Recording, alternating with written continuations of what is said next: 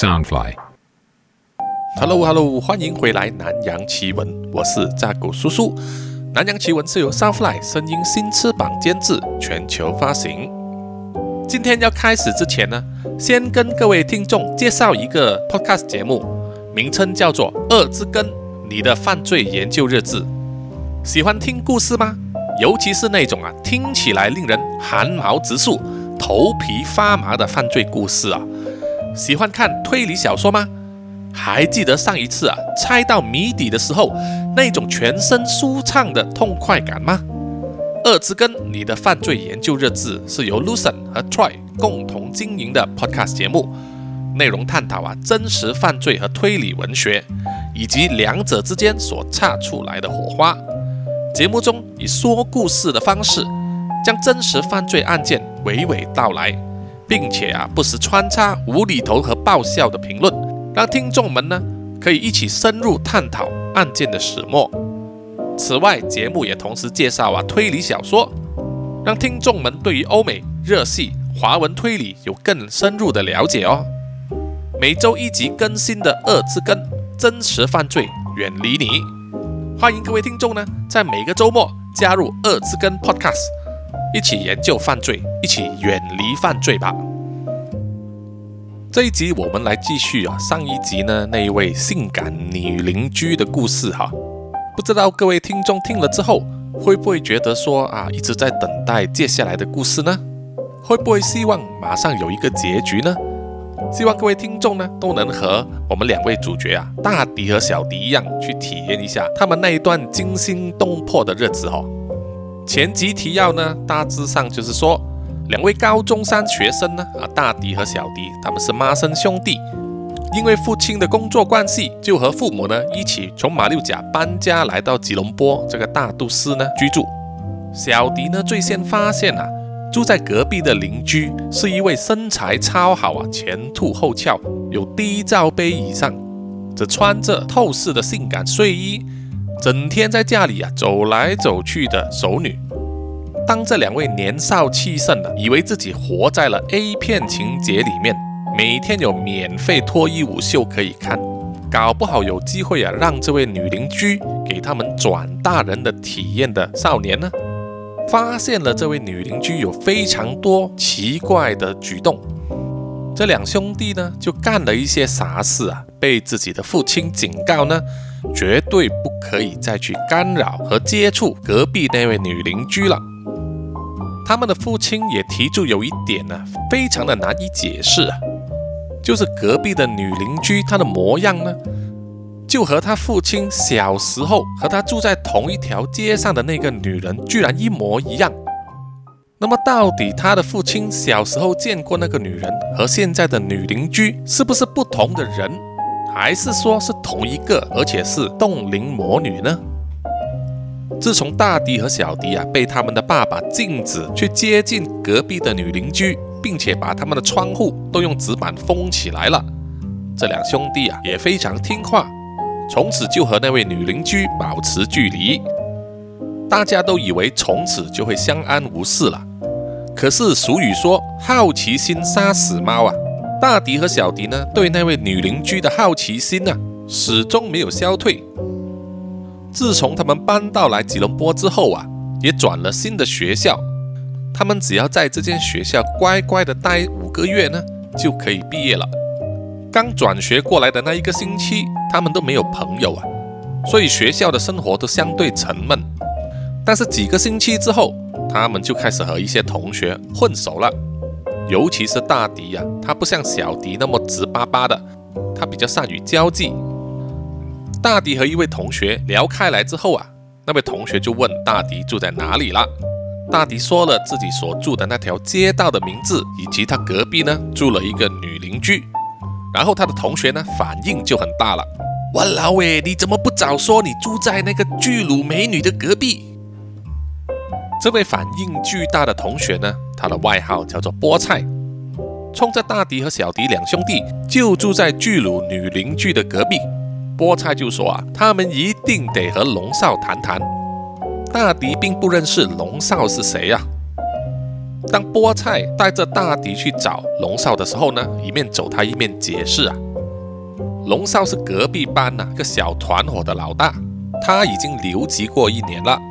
因为家境比较富有啊，所以呢都一副大少爷的模样。是龙少最先发现啊，在那条街上住了一位整天穿着性感睡衣走来走去的巨乳熟女。那是在某一个晚上呢，龙少自己开车经过那条街，偶然的发现那位穿着睡衣的巨乳熟女呢，在门外倒垃圾。因为画面太过香艳震撼了，龙少当时差一点把车开到树上去。发现了新大陆之后啊，龙少当然不甘心，只是看了一眼啊，于是他又把车开回头，在那条街上再走一片，并且特地在那位巨乳熟女的家门前呢，减慢速度的经过。龙少说，当时他看见那位熟女呢，不但没有被他的举动吓着了，还笑着对他挥手。于是第二天上学的时候呢，龙少啊就跟全班的同学吹嘘这件事情，说他昨天晚上有了艳遇啊，在某一条街上遇到了一个前凸后翘啊、巨乳细腰的成熟美女。一旦遇上这种美女呢，即使教她一天打气泡啊也没有问题。大迪听了之后呢，不以为意啊，他其实想要问关于这个女人的一些奇怪举动。可是菠菜只是滔滔不绝的在说关于那个女人的捏捏和一些色色的事情。菠菜还说呢，龙少还开着他的车载了一班同学，在午餐时间呢，特地转去那条街上看那个美女，持续了整整一个月。于是大迪就问菠菜了，为什么看了一个月就不再去呢？菠菜说啊。有一天呢，龙少回来学校之后，就好像有一点不一样了，说他已经看够了，不想再去了。大迪和菠菜就在学校的停车场呢找到了龙少。当时龙少和几位看起来是同学呢，围绕在自己的车旁边呢打屁聊天。菠菜一来就跟大伙介绍说，大迪和小迪呢都是住在那个巨乳熟女的隔壁。龙少第一句话呢。就是问大迪说：“嘿呀，他给你转大人了吧？一共打了几炮啊？爽不爽啊？”然后大伙就笑成一堆了。这个时候啊，大迪不想示弱，但是他也不想说谎，于是大迪就回答说：“他还没有。”龙少就淫笑着说：“嘿呦，那你真是可惜了。我告诉你啊，他不但内内很正啊，又大又有弹性。”他的 baby 更是人中极品啊，是我所干过的最爽的 baby 啦。旁边的一位同学啊，就取笑说：“是不是比你的左手还爽啊？” 龙少不理会那个人呐，继续说：“那一个女人呐，真的是又浪又淫荡啊！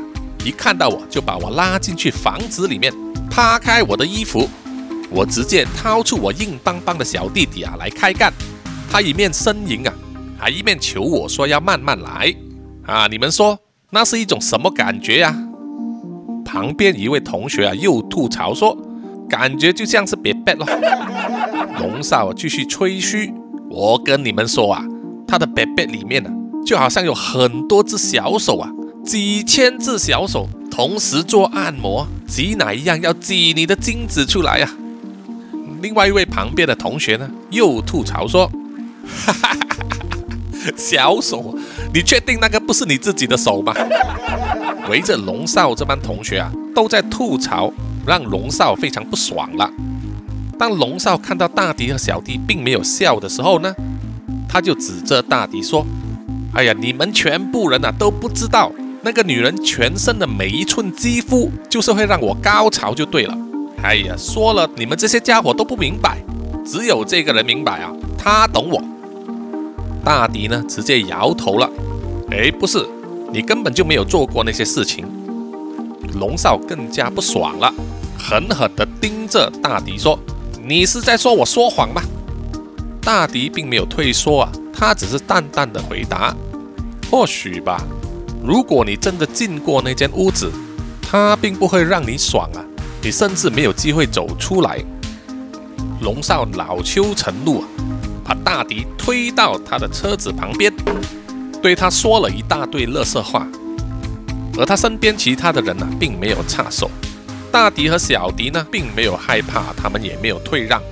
听完一堆乐色话之后呢，菠菜也就拉着他们两兄弟离开了。没想到放学之后啊，龙少主动来找大迪了，说要开车载他一程。当时小迪呢是坚持不让大迪上车的，他觉得说龙少啊应该要找大迪的麻烦。但是龙少却说啊，有事要告诉大迪啊，是关于那个女邻居的，而且他只要说给大迪听。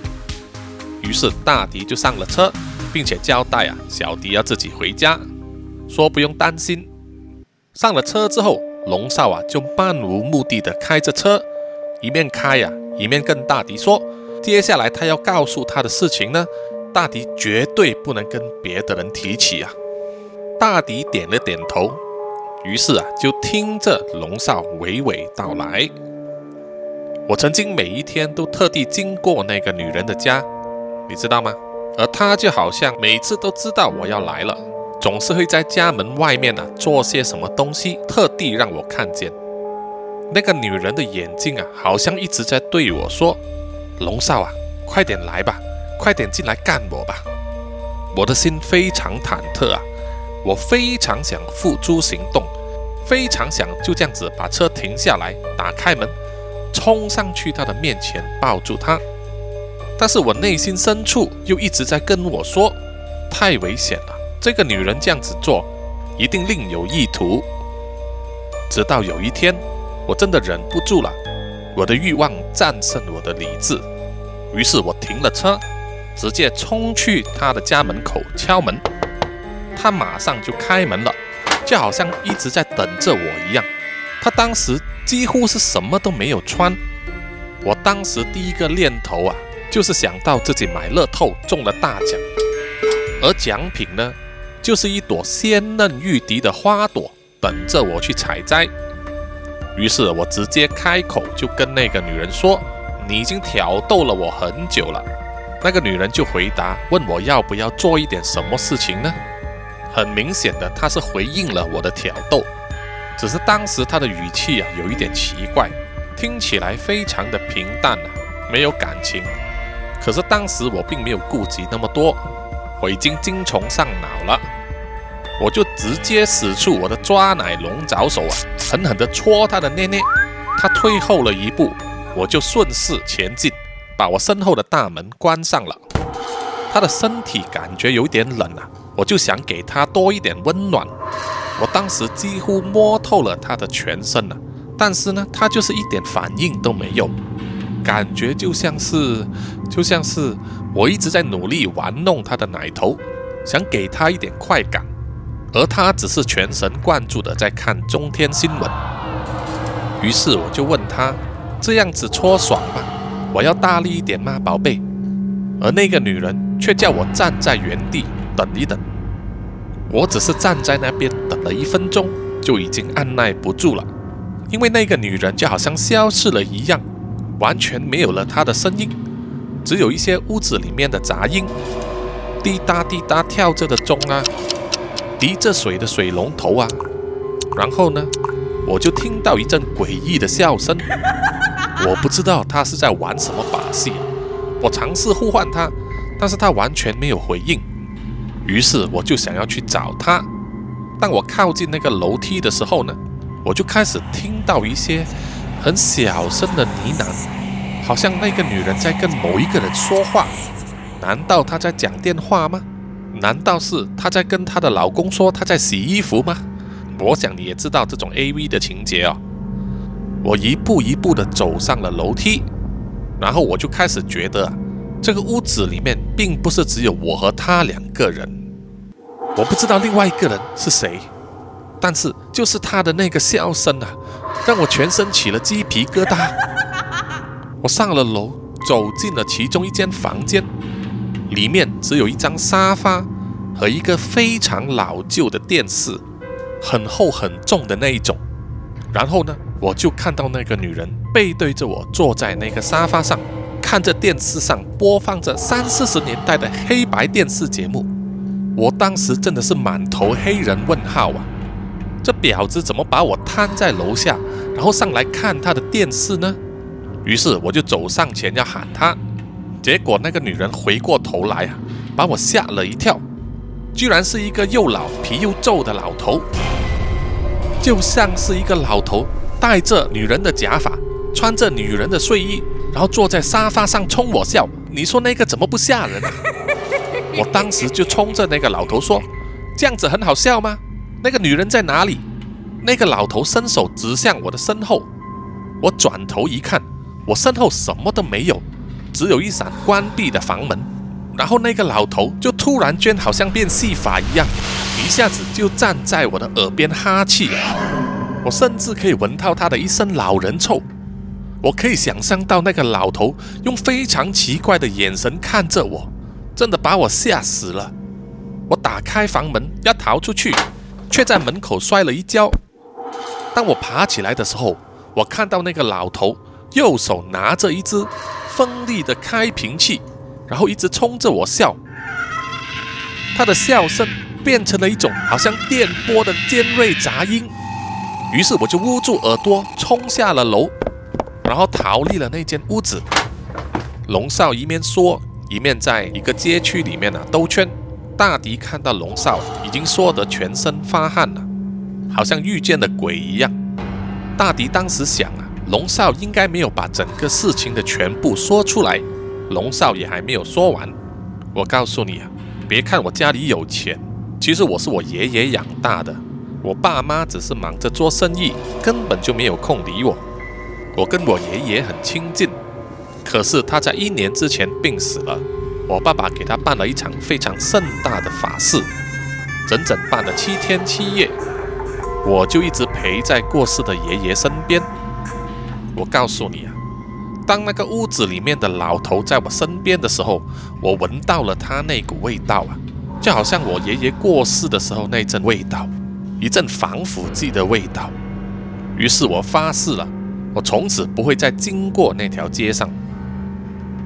说完之后，龙少就把大迪载到了他住家那条街的大路口，让大迪下车。龙少坚持不会把他的车。开过那个女人的家门，龙少还一再提醒大迪要小心。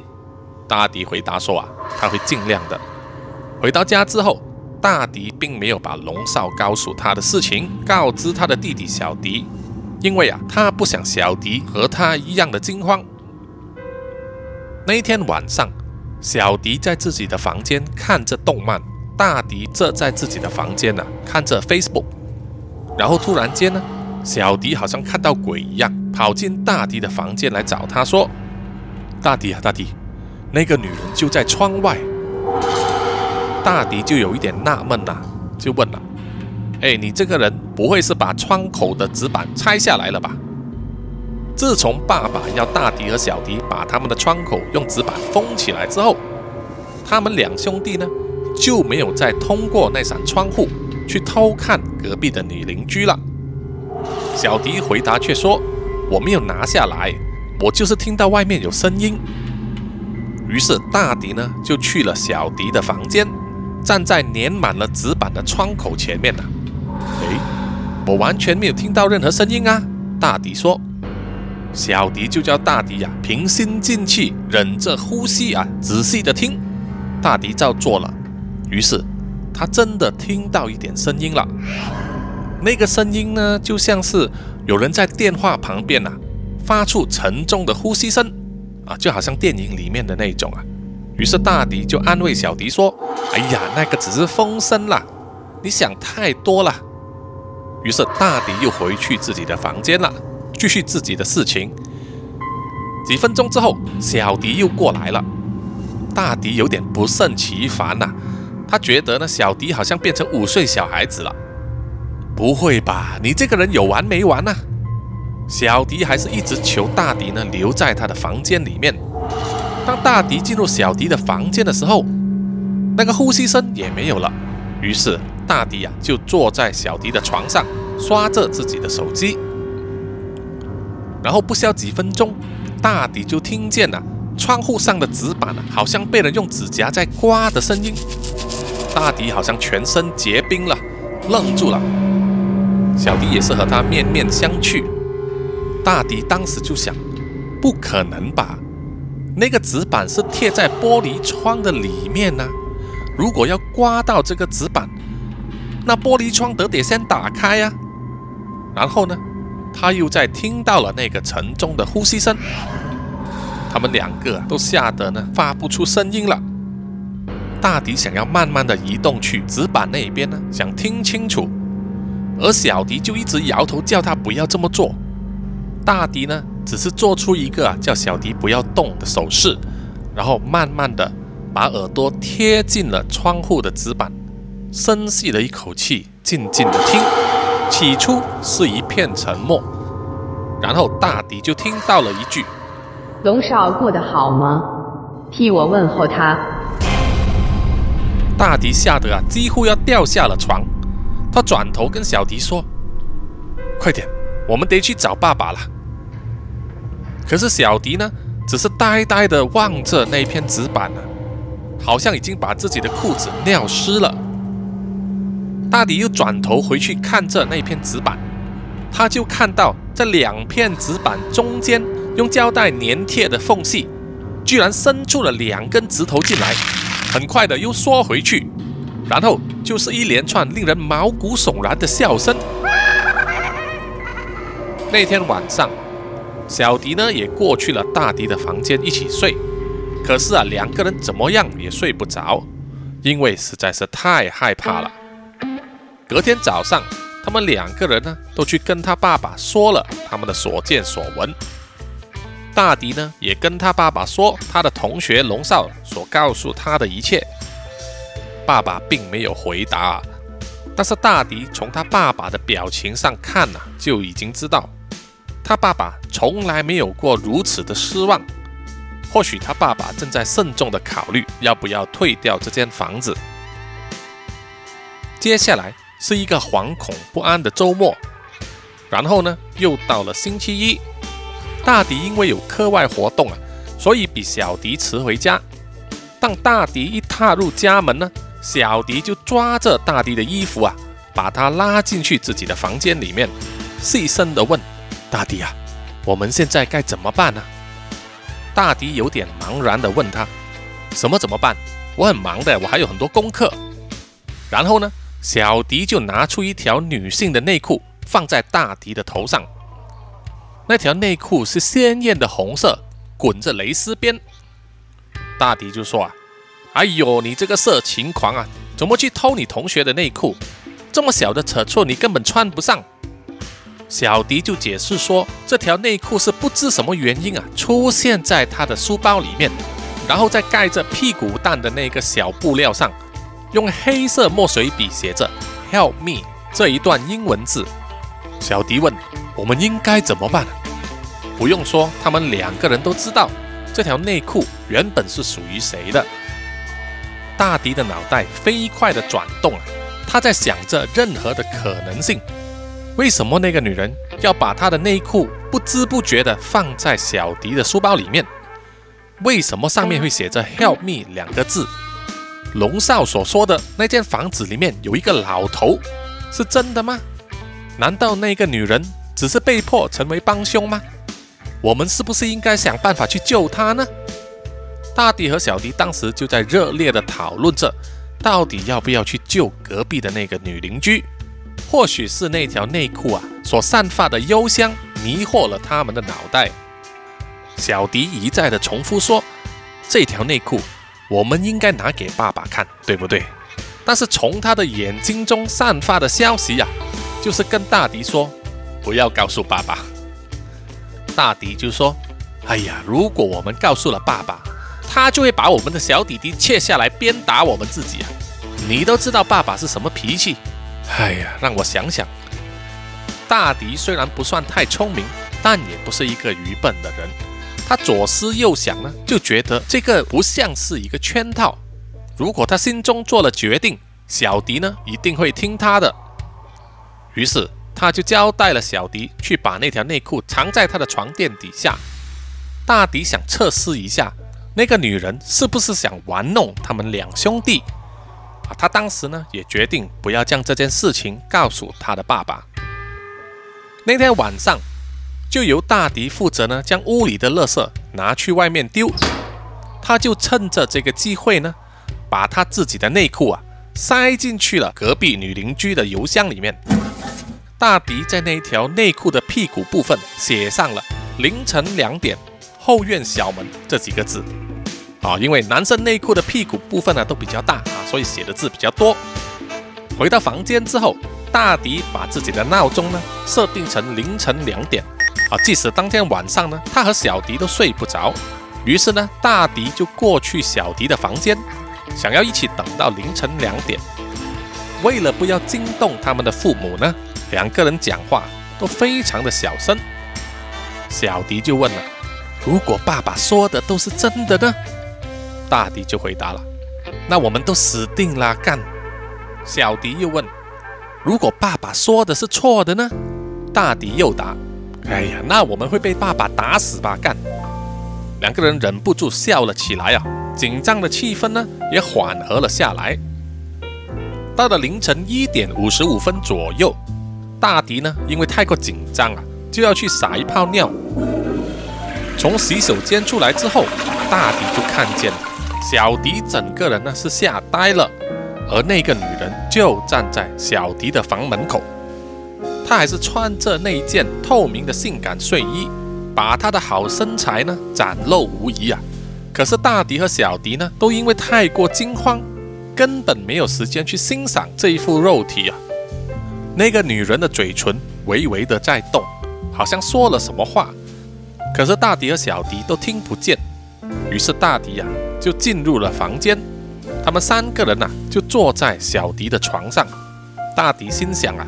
可能这个就是那个女人刚才要指示他们去做的事情。大迪首先开口发问了：“为什么你现在看起来那么平常呢？”呃，我的意思是看起来很正常呢。你之前的表现非常的古怪啊，古怪的令人害怕。我们都看到你躲在树下望着我们。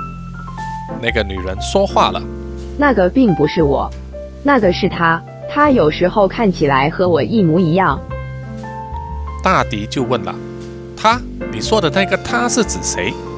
布鲁斯，他是那样称呼自己的。他的毛病开始发作了，可能是心脏病之类的。那个女人压低着嗓子说话，好像很害怕附近有人在偷听。那是在几天前开始的。他一旦病发，我就会有一段时间恢复了自我。第一次是发生在我把东西埋在泥土里的晚上，那是一个警告。我知道你们在偷看住我，你们应该看的。我有确认你们看到我在埋东西，为什么你们不会做点什么呢？大迪和小迪当时茅塞顿开呀，这么说，所有东西都说得通了。他们怨恨自己当初为什么那么蠢啊，居然没有想到。这个女人就是要我们去把那个东西挖出来，至少我们可以肯定，爸爸的想法是错的。现在轮到小迪发问了：如果你现在变得正常了，那么你又怎么样认识爸爸的呢？爸爸说他在很小的时候就已经见过你了。爸爸的朋友又怎么样了？听到小迪这样问啊，那个女人的表情变得非常的伤心。让人觉得楚楚可怜呐！大迪拍了小迪的脑袋一下，啊，说他不应该这样子弄哭一个女生。但是那个女人摇摇头啊，说她不介意，她愿意告诉大迪和小迪更多的事情。我知道你们并不相信我，那是很正常的。我现在就告诉你们一些我从来没有对任何人说过的秘密。当我还是小女孩的时候，我住在柔佛州一个小镇的破旧屋子里。我的父母每天为了三餐奔波。有一天，我发现我房间的墙壁上有一个洞。有时候在晚上，我会听到一些很微弱、很奇怪的声音从那个小洞发出来。我以为声音是隔壁的怪邻居发出的声音，或者是他们的小狗，或者是电视发出的。有一晚，那个声音好像比平常还要靠近，我就一直注视住那个小洞。你们知道吗？如果一直在一个昏暗的房间一直注视住一个点，那么周围也会变得越来越黑暗。然后突然之间出现了一张白色的脸注视住我，就从那个只有咖啡杯那么大的小洞里面看住我。我很害怕，可是又不敢动。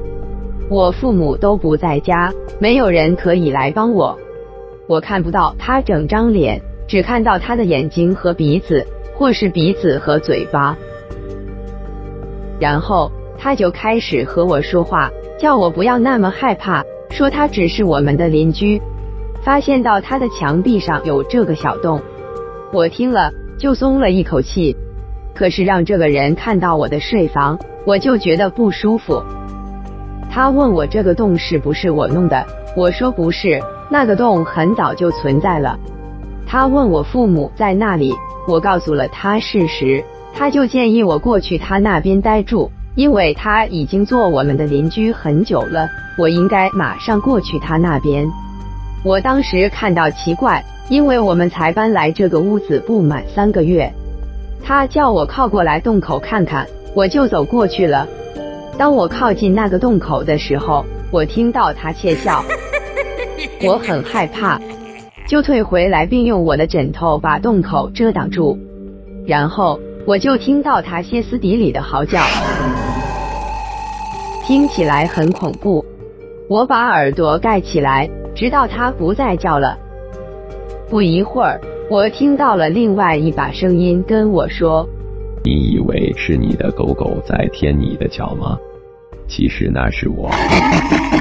”我当时就想起。很久以前，我们养了一只狗狗。有一晚，我睡觉时把我的一只脚伸出了床，我就感觉到有东西在舔我的脚趾头。我觉得又痒又很好笑，就把脚缩回了被子里面。我从来不让那只狗狗进来我的房间。我以前没有想过，我当时想起来了，想通了。我非常害怕，就哭住跑到厨房那里躲住。天呀！我从来没有那么害怕过。我把事情告诉了爸爸，爸爸就去和公寓管理人说，管理人就来我的房间查看。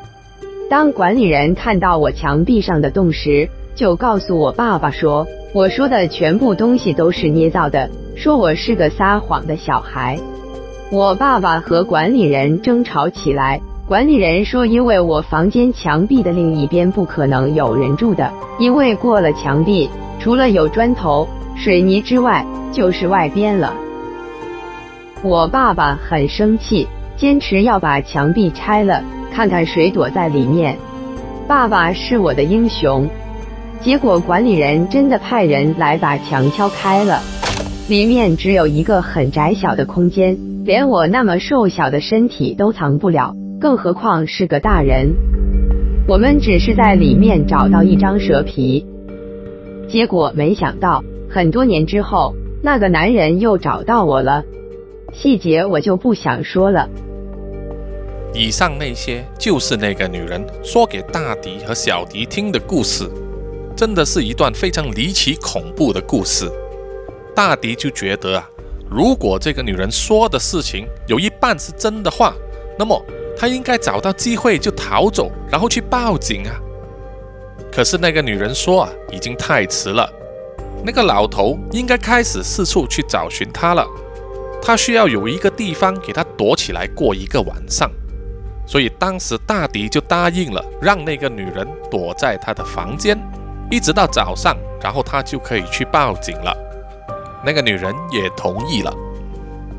对于这个决定呢，小迪并不满意啊，他就拉着大迪去一旁，跟他小声说：“为什么这个女人可以躲在你的房间？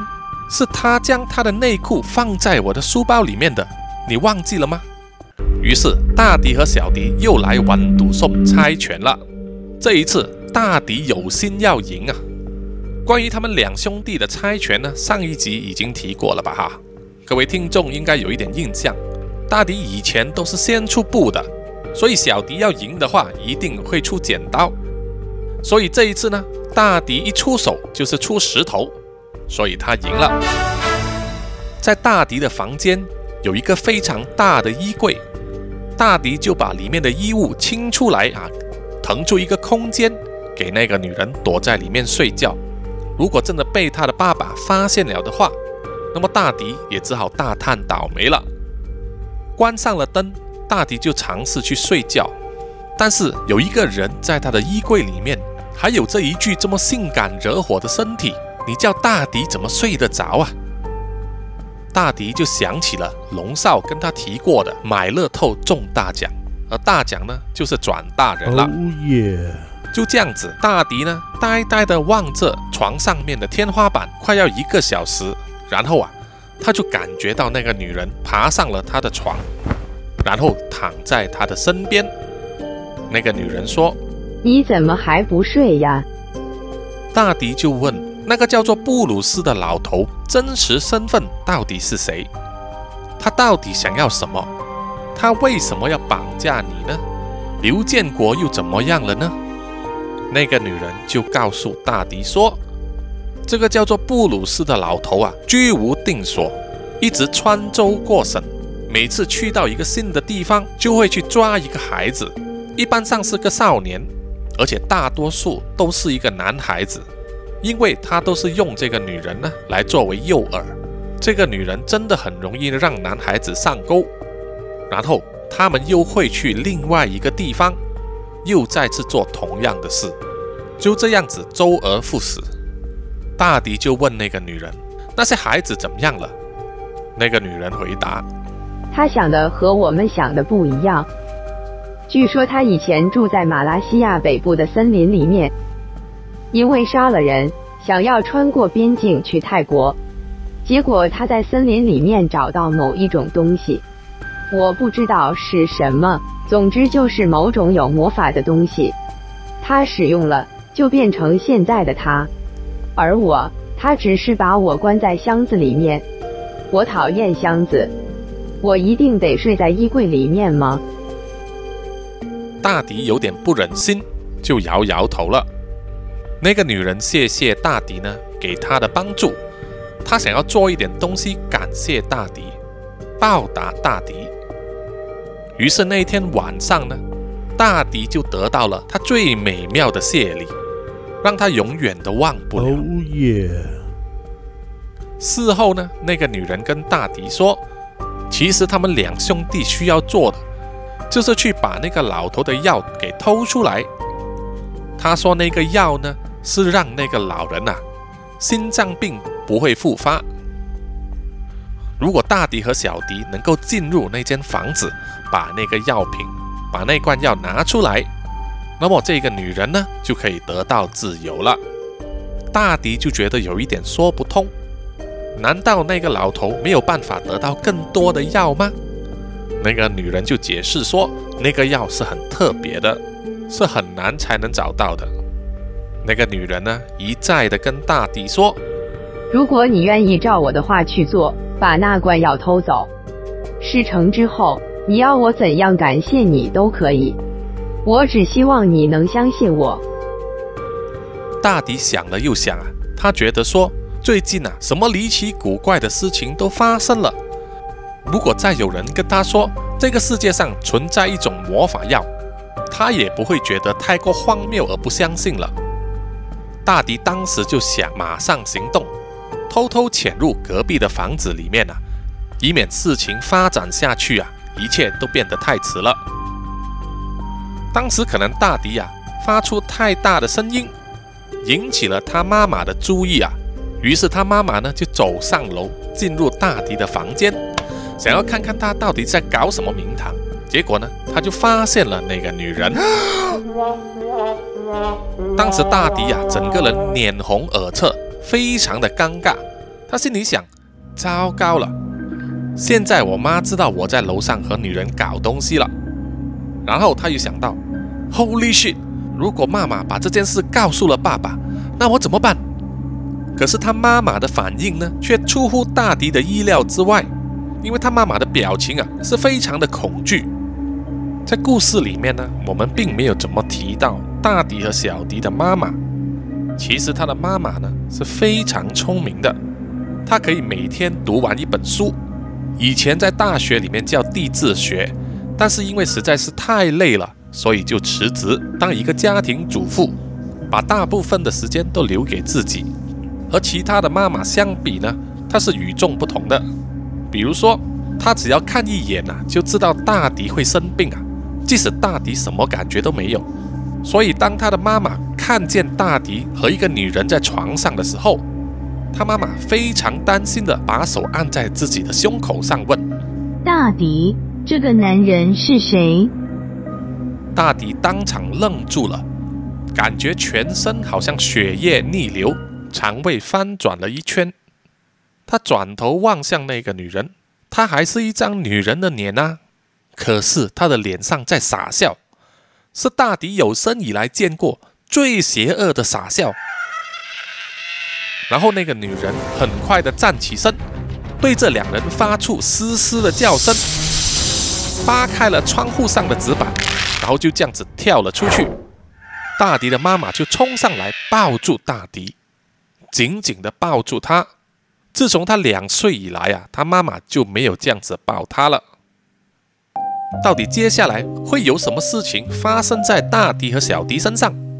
隔壁的屋子是不是真的有一个吃人的老头和蛇精？一切就在下一集的大结局分晓了。